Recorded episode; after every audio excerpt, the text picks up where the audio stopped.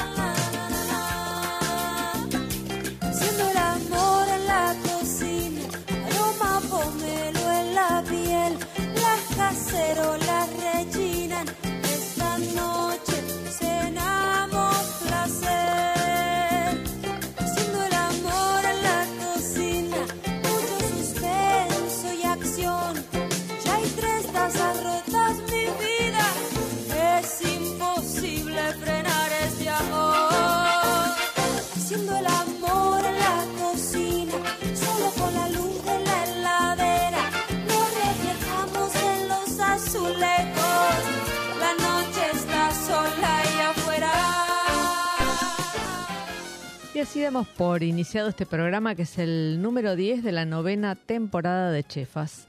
Y mientras esperamos que se conecte nuestro invitado de hoy, les vamos a contar una sección que tenemos aquí en el programa que se llama Productos con denominación de origen.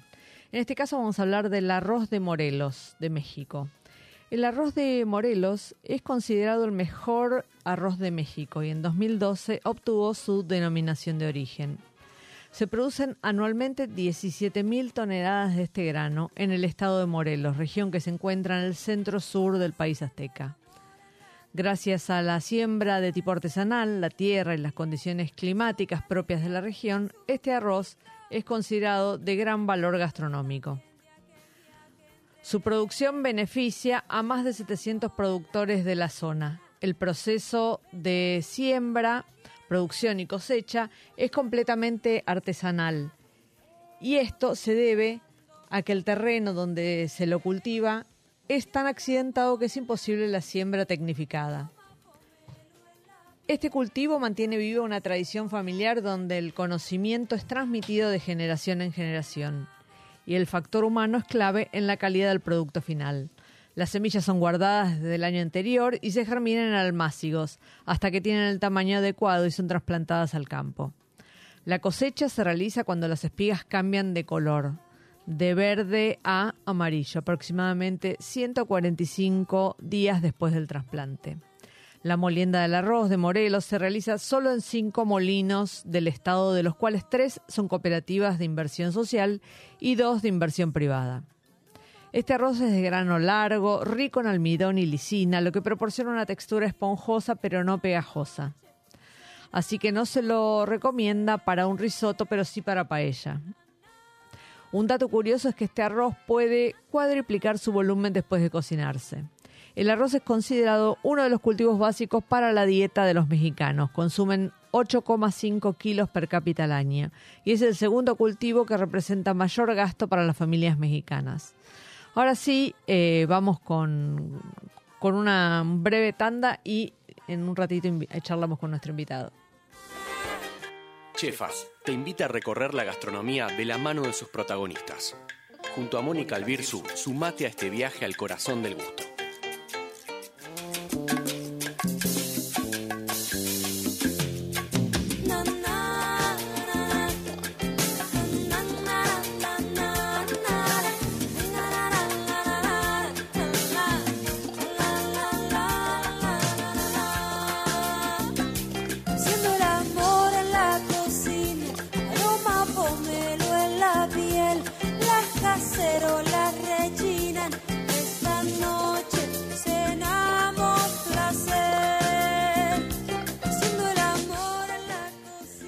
Y ahora sí voy a presentar al invitado del día. Vamos a hablar con, con un misionero de pura cepa. Eh, nuestro invitado es Gunther Moros, eh, un cocinero que, que, representa muy bien sus raíces. ¿Qué tal, Gunther? ¿Cómo estás? Hola, ¿cómo andan? Buenas tardes. ¿Todo bien por acá? Bueno, me alegro mucho. Este, bueno, una, una de las cosas que este, este, que venís haciendo hace tiempo es comunicar eh, la gastronomía de, tu tierra y me gustaría que, que mm, para los que no conocemos este, mucho cómo es esto, cómo, cómo, es esta, cómo es este suelo misionero en un plato. ¿Cómo lo representarías, Gunther? Uy, misiones en un plato. Yo, la verdad que trataría de hablar de misiones en, en, varios, platos. Pues está muy bien, está muy bien. En, un banquete, ponele.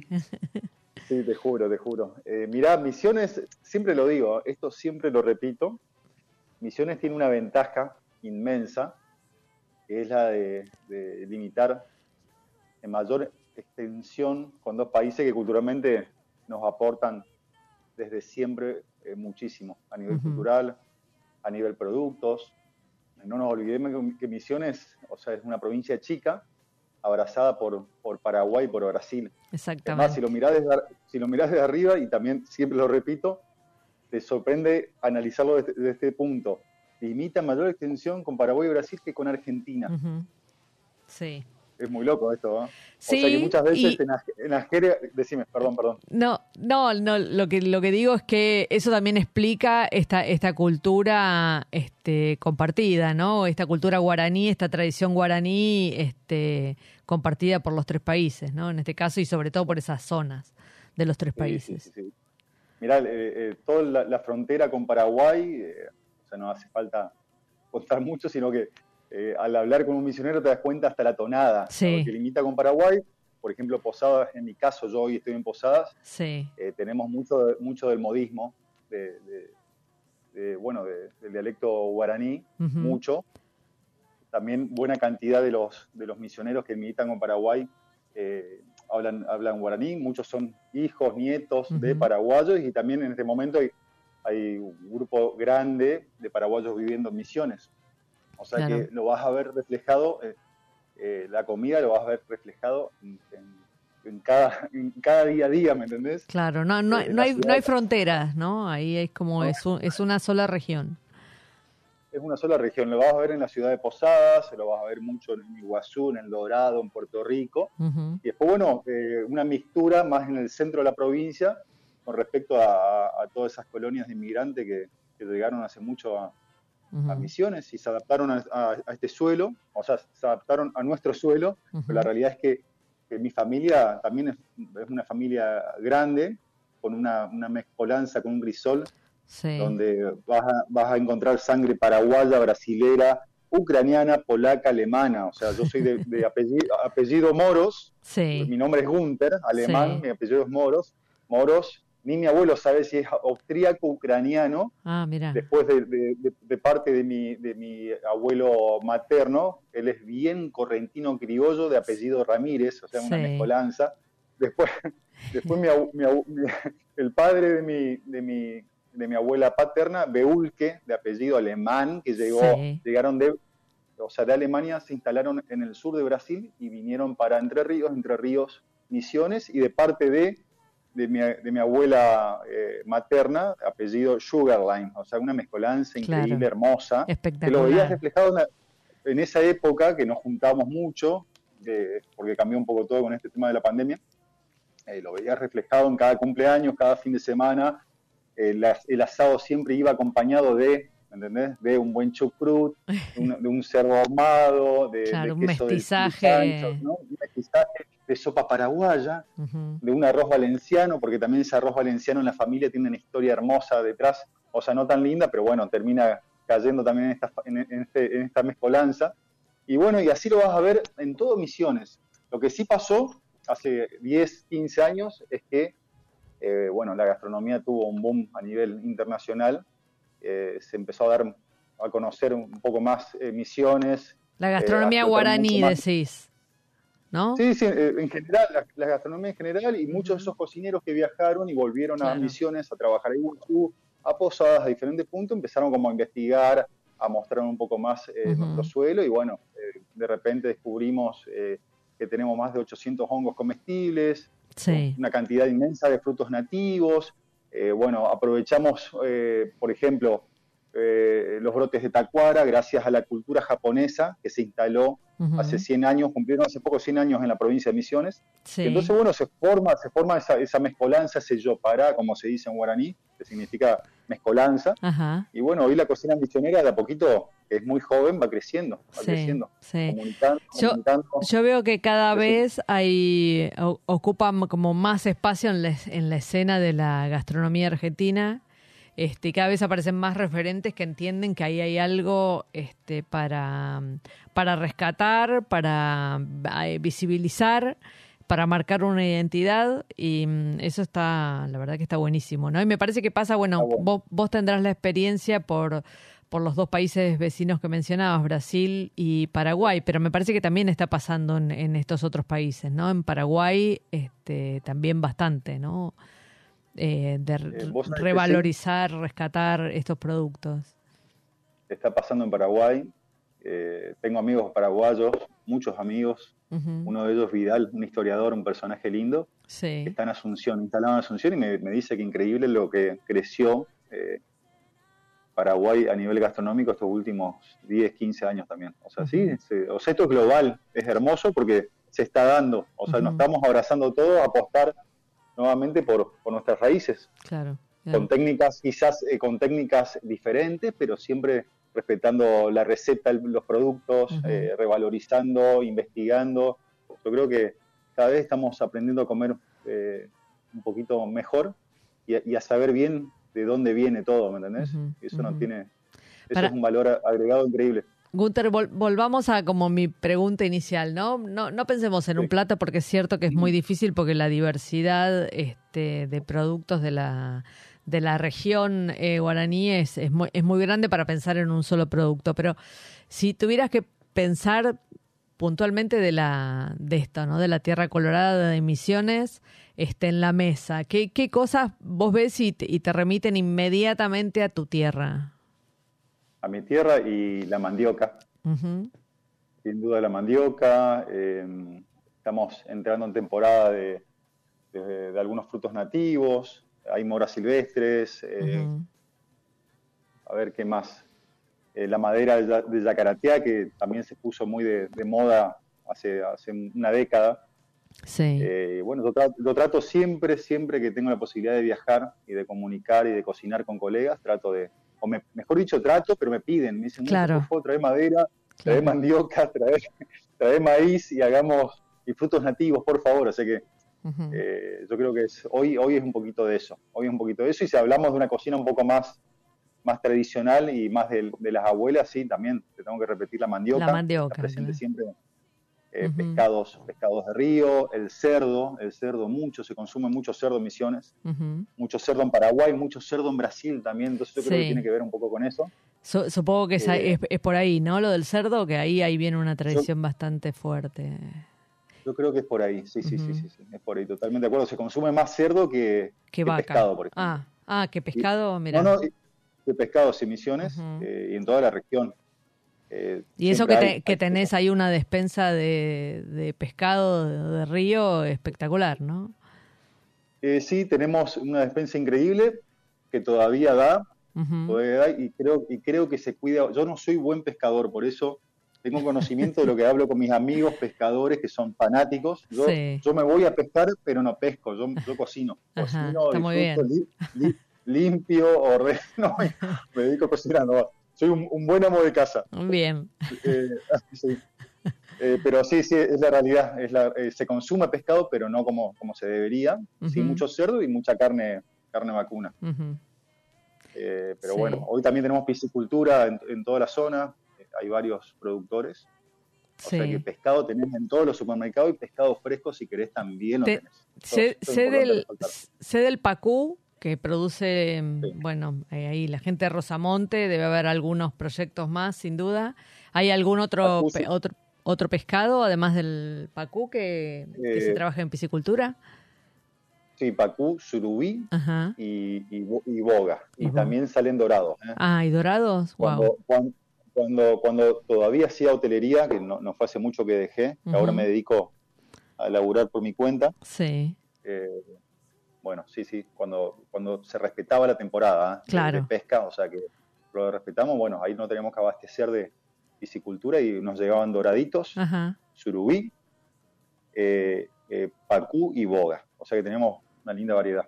Espectacular. Como para, no, y además como algunos como más, más intensos y grasos, este, y otros así como más sutiles con una carne, con el dorado, una maravilla, ¿no? Una este, cosa divina. Sí. sí, sí, totalmente de acuerdo. Pero bueno, el, surubí es el más graso y el que tiene más fuerte sabor es el, el pacú que se alimenta muy, muy en el fondo. Claro. Entonces tiene ese sabor terroso. Terroso, tal que cual. No cualquiera, no cualquiera lo puede, lo puede disfrutar. ¿Y en el, y en el pacú de criadero tiene las mismas características? Digamos, ¿encontrás el mismo sabor así intenso este, que el de, el de río, el natural? Mira, cambió mucho porque al principio, como le da, bueno, se alimentan a base de un alimento balanceado, ese alimento iba al fondo, por ende el pacú se seguía alimentando el fondo, pero ahora eh, acá cerca hay un, pacú arrocero, sí. la verdad que es mucho más, mucho más suave, mucho más suave, y, bueno, y se puede disfrutar, por ahí para el que no está acostumbrado a consumir pescado de río, que no, no todo el mundo consume, claro. sobre todo por su grasitud y, y sabor, eh, yo creo que pasa, pasa muy bien. Yo lo, utilizo muchísimo. Muchísimo en eventos, en cenas. Claro.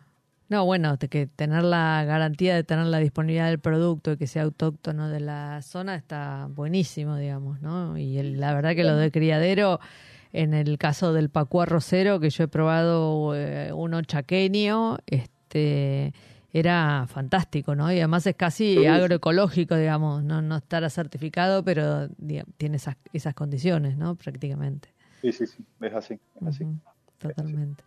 Decime, ¿cómo, cómo es la, la, cocina de las casas? ¿no? Porque acá capaz que estamos hablando un poco más de, de, la, de la cocina de restaurantes. Este, eh, ¿Cómo es la cocina de las casas en Misiones? ¿Cómo, cómo, cómo es el, el día a día? ¿Cómo es esa, esa heladera, esa despensa, este, cómo, cómo se arma, qué, qué secuela de otras tradiciones.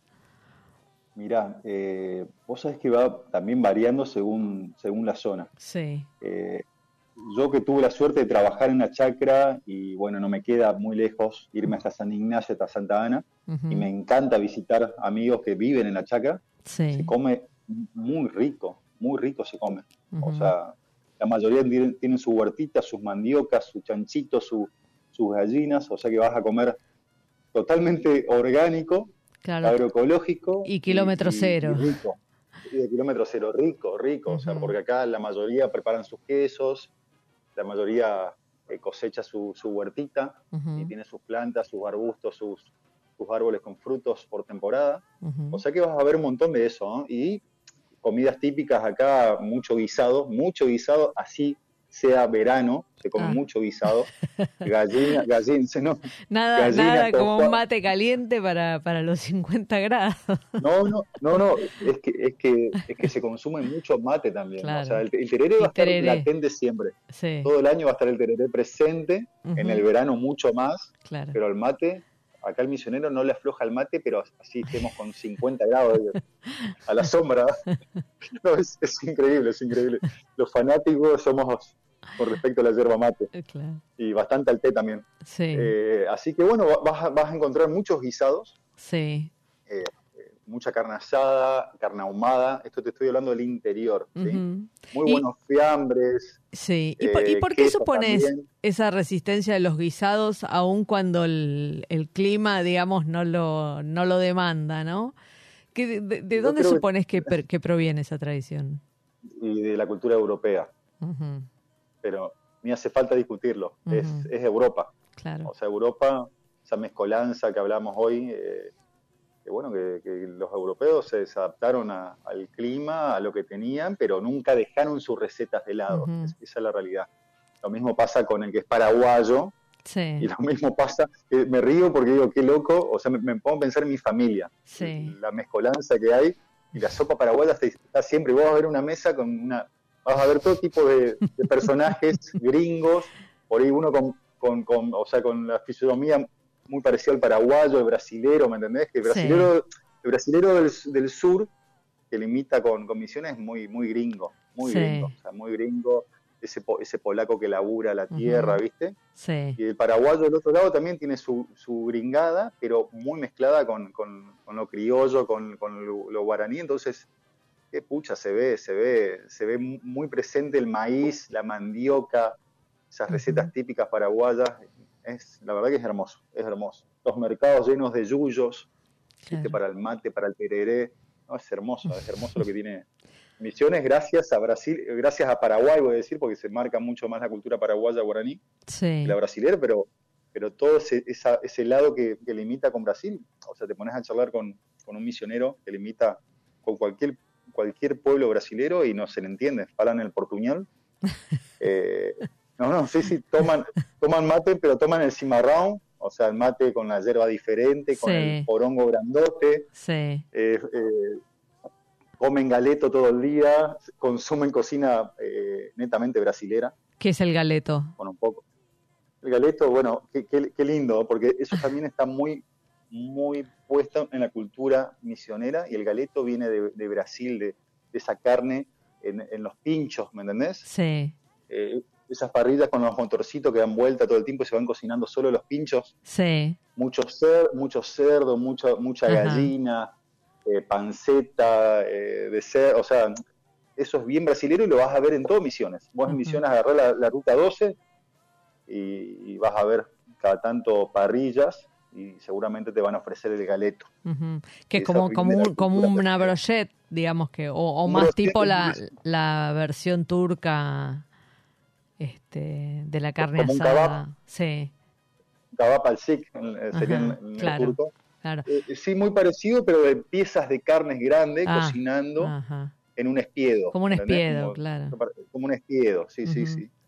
Y eso es bien brasilero y lo vas a ver en todas misiones. Y, ahí siempre me echando la, sopa paraguaya, la chipa, la chipa guazú, las chipas rellenas y bueno. Y ahí te das cuenta un poco de lo que es misiones. Y de repente te aparece alguien, te ofrece un, un perojé, un pirogui, un niño envuelto, ¿me entendés? De repollo. Con, y bueno, ahí vos empezás a entender un poco. Esto es misiones. Es una mezcolanza, un yopará, como te dije anteriormente, y es un crisol, crisol de razas. ¿Cuáles son las, corrientes migratorias más resistentes este, aún hoy ahí en Misiones? Mm. Aún hoy, donde hay grupos cerrados que siguen hablando su, idioma, el ah, alemán, el holandés. No, no, increíble. Sí, sí, sí, sí es increíble. ¿eh? Claro. Eh, grupos muy cerrados, por ejemplo, en barrio, y todos hablando en, holandés o en alemán, en ucraniano, en polaco. Y son, y son personas que viven acá hace un par de décadas, digamos, ¿no? No es que llegaron ayer. Tercera, sí, tercera, sí, tercera generación. Tercera, generación, claro. Sí, sí, sí, sí, tercera generación y, bueno, viven, viven como vivían sus bisabuelos, abuelos allá porque, por ejemplo, mi abuelo, mi abuelo nació acá, sí. pero eh, mamá y papá eh, polaco eh, austríaco. Ajá, claro. Pero mi abuelo, mi abuelo falleció hace poco con 102 años, gran cocinero, gran personaje, un libro abierto. Tuve la suerte de filmar un par de charlas con él, un libro abierto. Sí. Y bueno, eh, un personaje encantador. ¿De ahí, ¿De ahí tomaste un poquito de tu pasión por la cocina? Y yo creo que sí, y mi locura también. Eso dice la familia, claro. yo creo, yo creo salir muy, salí muy parecido a mi abuelo, ni lo dudo. Y bueno, me, la verdad que me, siento orgulloso de, poder sentirme, como, como él. Muy bien, muy bien. Personaje muy lindo, muy lindo, muy lindo. Escúchame, Gunter, te, te, propongo que me acompañes a una breve tanda y mm, luego seguimos conversando, ¿te parece? Dale, dale. bueno, Muchas gracias. Por favor, placer.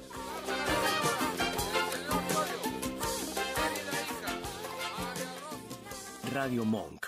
El aire se crea. En 7030 buscamos mostrarte lo emergente, lo que no se conoce. Bandas en vivo, deportes para boludes, bizarreadas de internet, música del mundo, filosofía aplicada a lo cotidiano, astrología. Todo esto y más en dos horas de contenido palo y palo.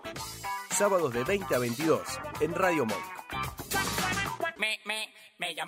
Arranca la semana con el mejor antilunes, de 18 a 19. Risas, juegos y un montón de locura en todo un tema. Conectados.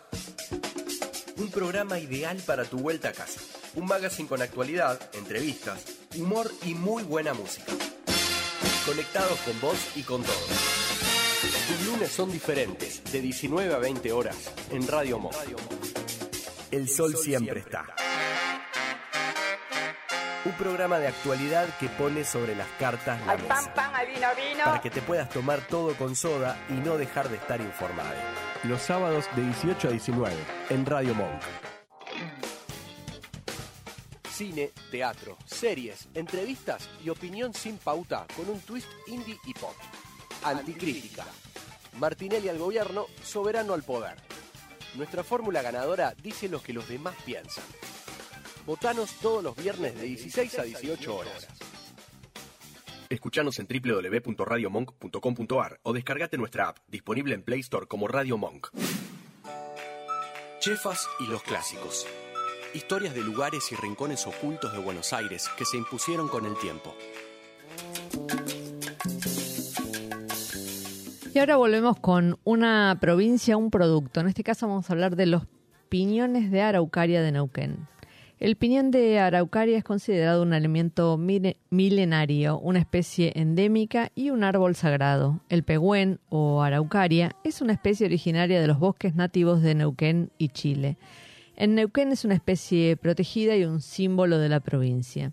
Sus frutos, los piñones, que no tienen nada que ver con los piñones italianos, excepto por el hecho de que provienen de, de, una, de un árbol, este, una conífera, fueron parte de la alimentación de los pueblos originarios que los consumían hervidos, tostados e incluso como medicina.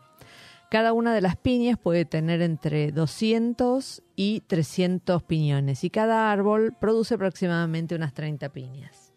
Esta conífera puede llegar a alcanzar los 50 metros de altura. La araucaria araucana tiene 200 millones de años.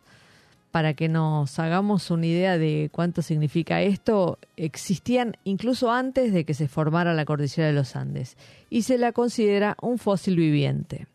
Nutricionalmente, los piñones contienen ácidos grasos esenciales como el omega 6 y omega 3 que ayudan a cuidar el sistema cardiovascular.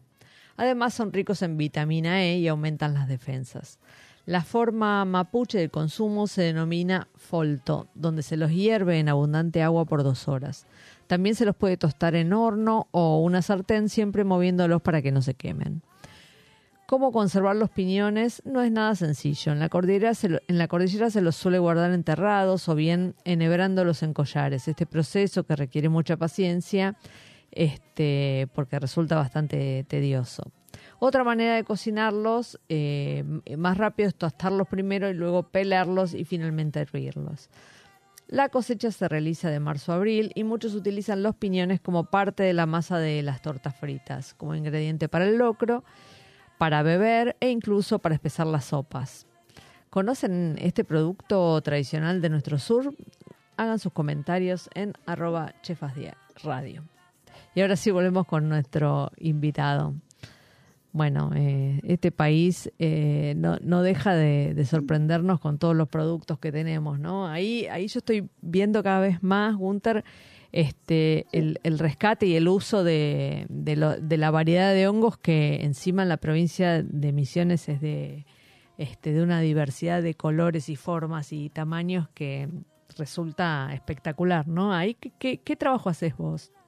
¿Cómo, cómo los identificás? Te, cuento antes, antes con respecto a los piñones. Acá tenemos ah. piñones eh, de araucaria, también de pino paraná, que es de ah, la familia. Sí. Y se consume bastante. Y, creo, creo que en este momento el gobierno está queriendo eh, apostar a, la producción. Escúchame, ¿y es, es, un, es un árbol también este, originario o es una, este, una implantación? no, es originario, originario es de la familia de, Araucaria de la Patagonia, solo que acá, bueno, lo domina eh, Pino Paraná. Eh, lo vas a ver en todo el sur de Brasil, gran parte de Misiones, la parte alta de Misiones. Sí. Y, bueno, eh, se suele consumir, ¿eh? Más que, Brasil en este momento sí está full con los piñones y bueno, y se ve que el gobierno está queriendo apostar, el gobierno misionero a, bueno, a, hacer, hacer cultivo, ¿no? Reproducir el árbol y poder después rescatar el exactamente, lo vas a ver de forma natural en toda la parte de, si no me equivoco, de, Roca, Irigoyen, de toda, la zona que limita con Brasil. Y en Brasil lo vas a ver en, lo vas a ver en mayor extensión y cantidad. Es increíble. Escúchame, ¿y, hay, hay, un sistema de procesamiento que no sea tan artesanal? este ¿O, sigue siendo muy artesanal? No, no, no, sigue siendo artesanal y yo creo que se, o sea, por lo que estuve leyendo hace un par de semanas, hace dos meses, eh, creo que van a comenzar a, hacerlo más industrial ah, de acá a futuro. Ojalá, ojalá, estaría buenísimo. Claro, claro. Ese es un producto que está, está bárbaro. Este, bueno, primero por lo, por lo particular de la que pertenece a esa región, ¿no? Y después por el aporte, aporte de sabor, este, maravilloso. Increíble, increíble, la verdad que sí. Yo lo, he utilizado mucho. Eh, me, solía mandar de, esa zona de misiones. En un momento no pude, no pude conseguir por el tema del clima. Tiene mucho que ver el clima, los veranos muy, muy calurosos, muy secos. Para las coníferas es complicado, ¿no? Sí, es complicado. Lo mismo pasa con los hongos, lo mismo pasa con, la mandioca. Tuvimos, ah. este, este, fin de año tuvimos una mala producción de mandioca por, por la seca. Ah, mira. Eh, por, ende, bueno, precios elevados y complicadísimo conseguir eh, fécula y mandioca fresca. Es más, yo tengo, tengo un proyecto hace un par de años donde envasamos chipa y bellú y nos costó, ¿eh? tuvimos un par de, para supermercados, tenemos un par de, tuvimos un par de meses pasándola mal con respecto a la fécula, ahora como que se acomodó un poquito todo, solo que con precios muy elevados y exagerados. Claro, claro. Sí, me eh, imagino. bueno, eh, sí, sí. Escúchame, ¿cómo, es? Te había preguntado por los hongos, pero ahora me quedé con la mandioca. ¿Cómo es este cultivo en la provincia? Bueno, no, es la única provincia que cultiva mandioca, ¿no? Este, de todas las, las provincias que, rodean a Misiones, este, Corrientes, Chaco, son productores este, habituales de, mandioca, pero ¿cómo, ¿cómo es ahí en la provincia? ¿Es más este, de pequeños agricultores? ¿Ahí es, más extensiva? Eh, ¿Cómo, Mira, eh, vas a encontrar eh, pequeños productores trabajando en diferentes ferias ferias francas en toda la provincia. Sí. Eso, eso activó ya hace casi más de 10 años y la verdad que le vino muy bien a todos los productores y a todos los consumidores. Venta directa, digamos. Porque es la venta directa de todo, de todo, desde frutos nativos por estación hasta lo básico, Sí. Eh, como por ejemplo, qué sé yo, cebolla, maíz, eh, bueno, eh, hojas verdes, todas, todas, todas, todas. hoy, hoy ya encontrás kiwano, yaca, mm. bueno, acerola, cereza, pitanga, por suerte, y, y rosella. Sí. y mandioca, mandioca en variedad. Y después vas a tener, sí, las grandes empresas, que son varias, que ya se dedican a, la producción. Y que hacen procesados, digamos. Le agregan valor. claro. Exactamente, que bueno, que, pelan la mandioca, la lavan, la congelan y empiezan a distribuir por toda la provincia y país. Y también la fécula, diferentes marcas, eh, fariña de mandioca, o sea que la mandioca, que, la mandioca que va quedando, la harina que va quedando del, proceso para la fécula, esa la, secan y la vuelven a, vuelven a procesar, a procesar perdón, y te queda como una, una fariña, una, harina. Claro. Y también hay un productor que no lo está haciendo más, pero aprovechaba y sacaba el, el sagú, o sea, son las perlitas, las bolitas, que se consumen mucho, mucho, mucho, mucho en Misiones y, en todo Brasil. ¿Y cómo, y cómo se las consume?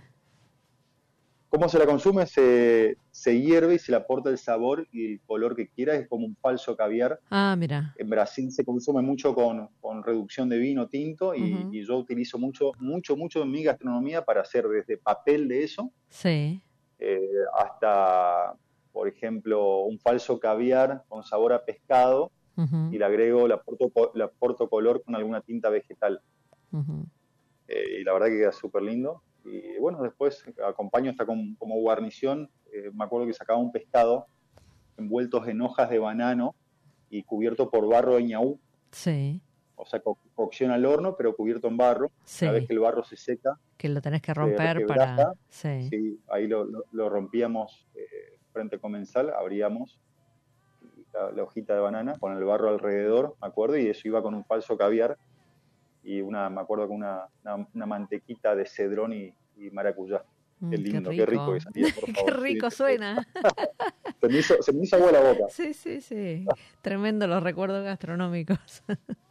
sí, qué lindo, qué lindo. Así que bueno, y hoy, hoy, e, este verano estuvo bastante complicado el tema del consumo de la mandioca, de la fécula, y ahora es como que activó nuevamente, no sé si si esa fécula que hoy está en el mercado eh, lo, traen de Brasil o de Paraguay, ojo. Ah. Eh, pero, pero este verano la pasamos mal los, los misioneros y los correntinos respecto al calor, a los incendios y a la sequía. Sí, sí.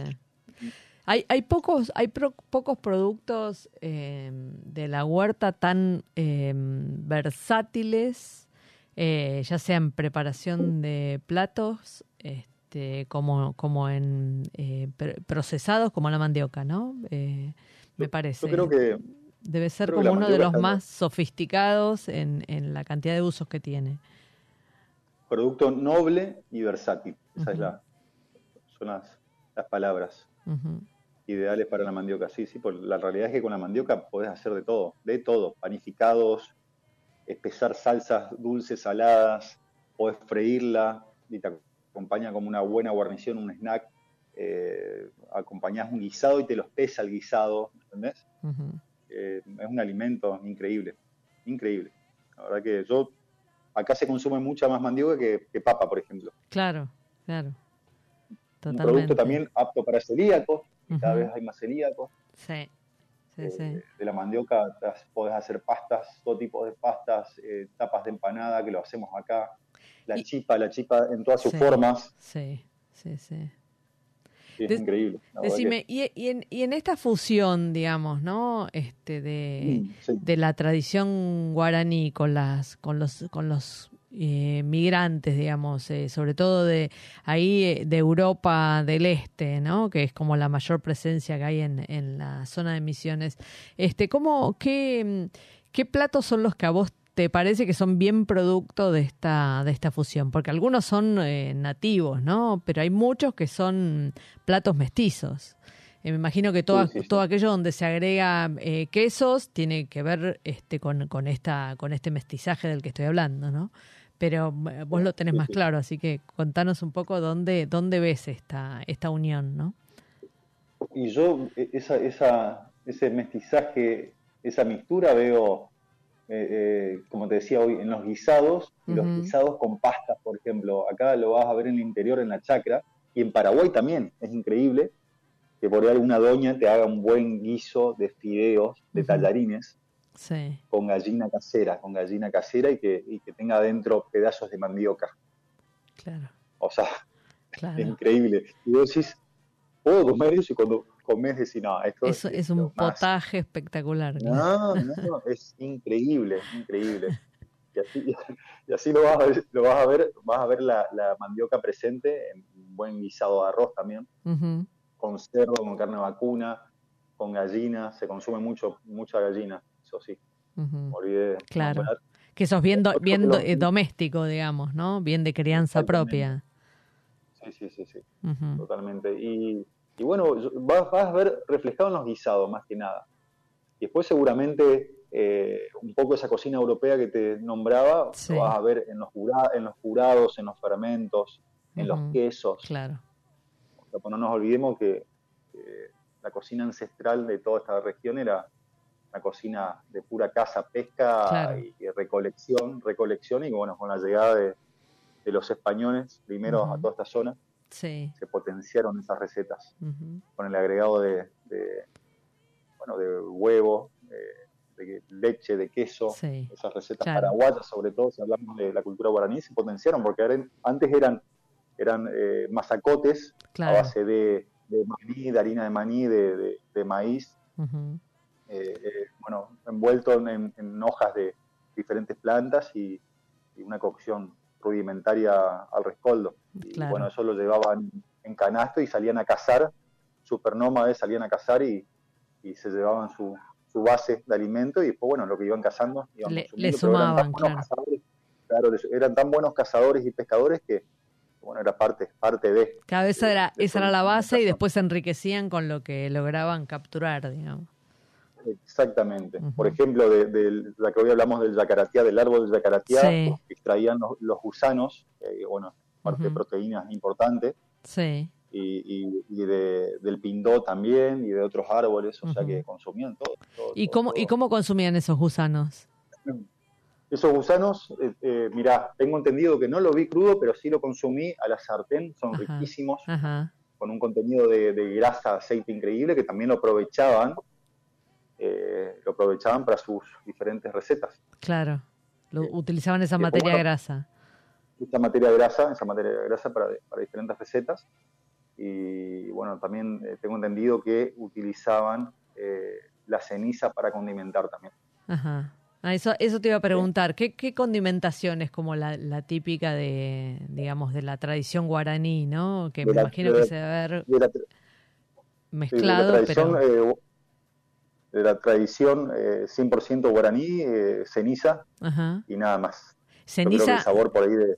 ¿Ceniza de, de, algún, de, alguna, de alguna vegetación en particular o ceniza en general? No, no, ceniza de, la madera que utilizaban para, diferentes cocciones. Eso utilizaban como condimento. Sí, sí, como condimento y también el aporte de diferentes hojas. Por ejemplo, eh, en esta zona está minado de, este, enredaderas y algunas comestibles, las hojas de banano, las hojas de huembé,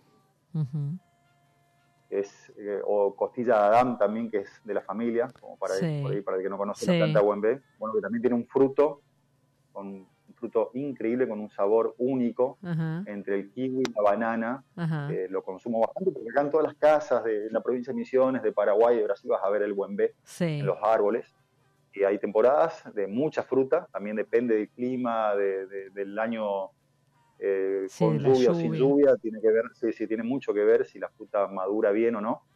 Pero bueno, mi viejo, por ejemplo, mi viejo tiene un terreno grande y tiene muchas plantas de buen y me suele cosechar de sus plantas y me frisa, me dice, mira, Gunter, te guardo acá y bueno, yo cada tanto paso y, lo llegué a utilizar en el último hotel eh, que laburé como chef ejecutivo, lo utilicé en, algunas, en algunas recetas, preparaciones Traté de, cocinar de forma ancestral, tradicional, y después, bueno, sí, tuve que implementar, hice helados, hice, bueno, todo tipo de... ¿Y qué, sabor tiene? Y vos sabés que un sabor entre banana y kiwi es increíble, es ah. único. Como me encantaría que prueben ahí.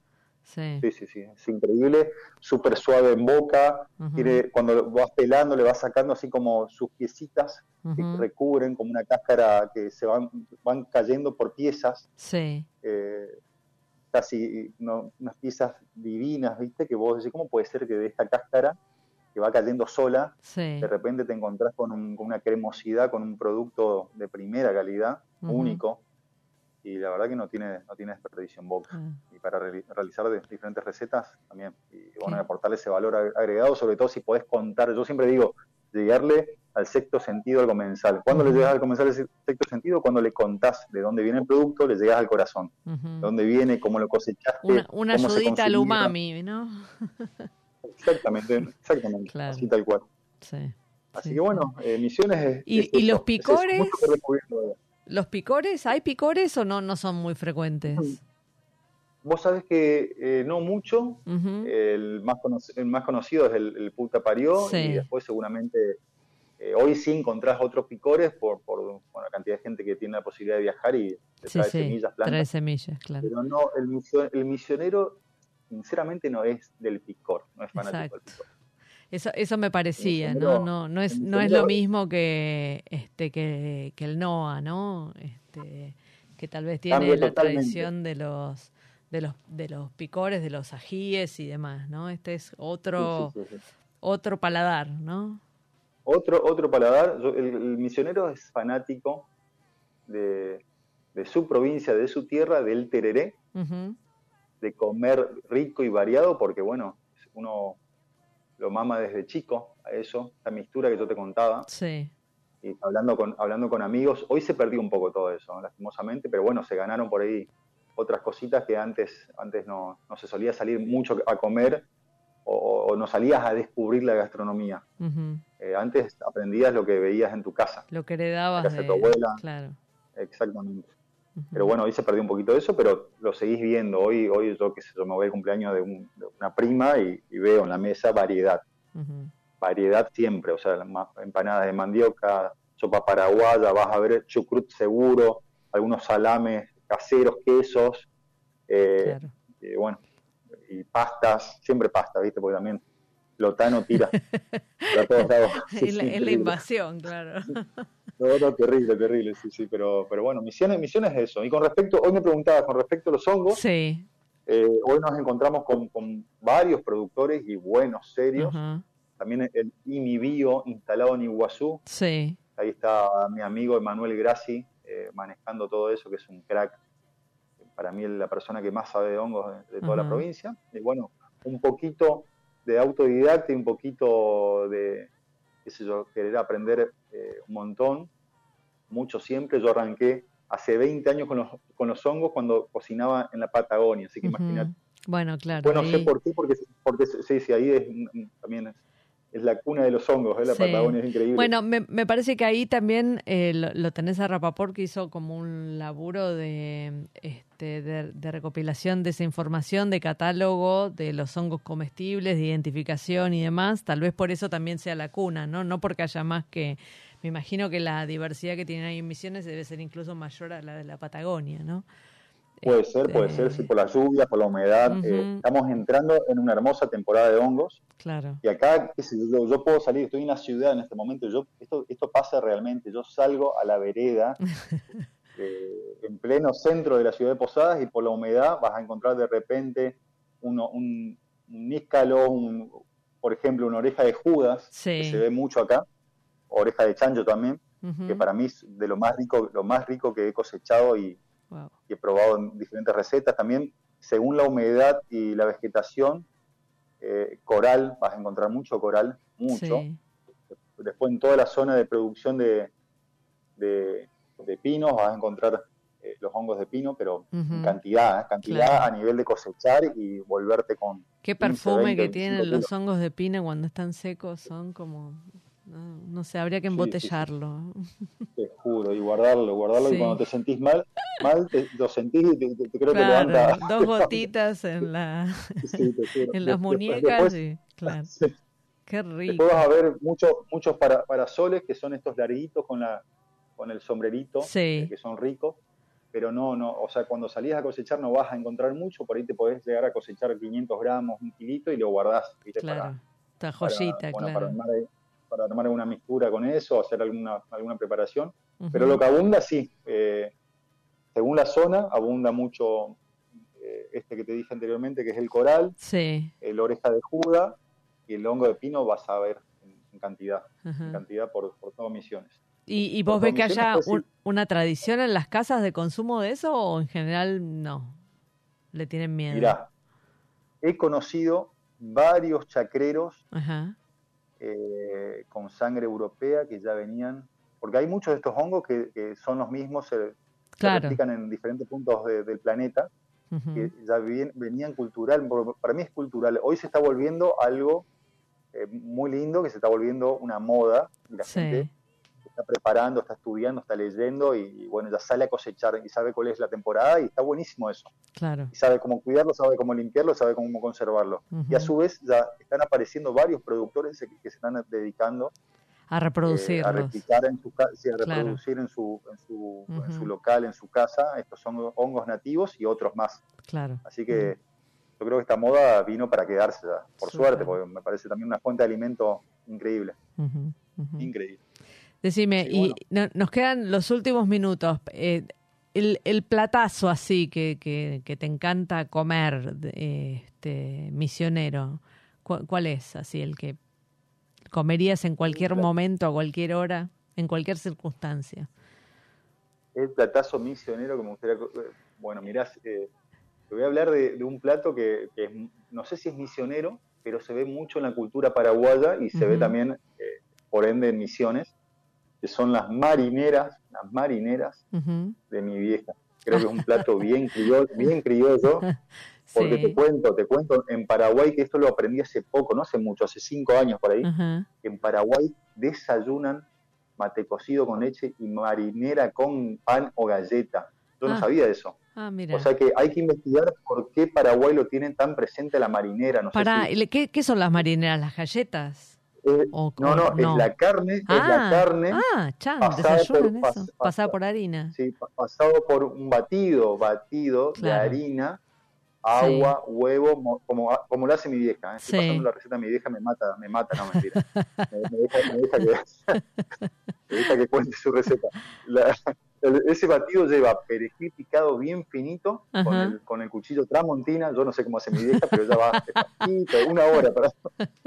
morrón rojo, morrón rojo, morrón verde. O sea, pimiento rojo, pimiento verde.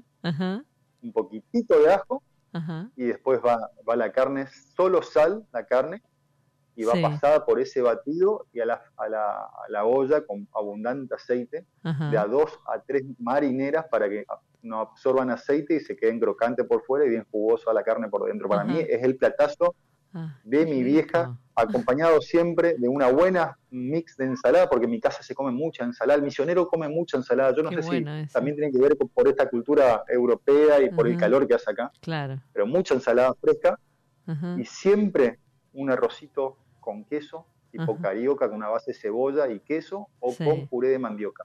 Ajá. Espectacular. Se me hizo de vuelta agua a la boca. No sé si voy a poder seguir hablando. Bueno, quiero, probar esa marinera. bueno, en breve estoy por Buenos Aires, te juro que nos juntamos y voy a hacer la marinera. Ahí está, me encantó, me encantó. Bueno, Gunter, un placer este, charlar con vos. Eh, nada, una, una alegría escuchar de tu tierra que, que, es maravillosa, que está llena de color y de sabores. gracias. gracias. Y a los oyentes, bueno, gracias por acompañarnos nuevamente aquí en Chefas.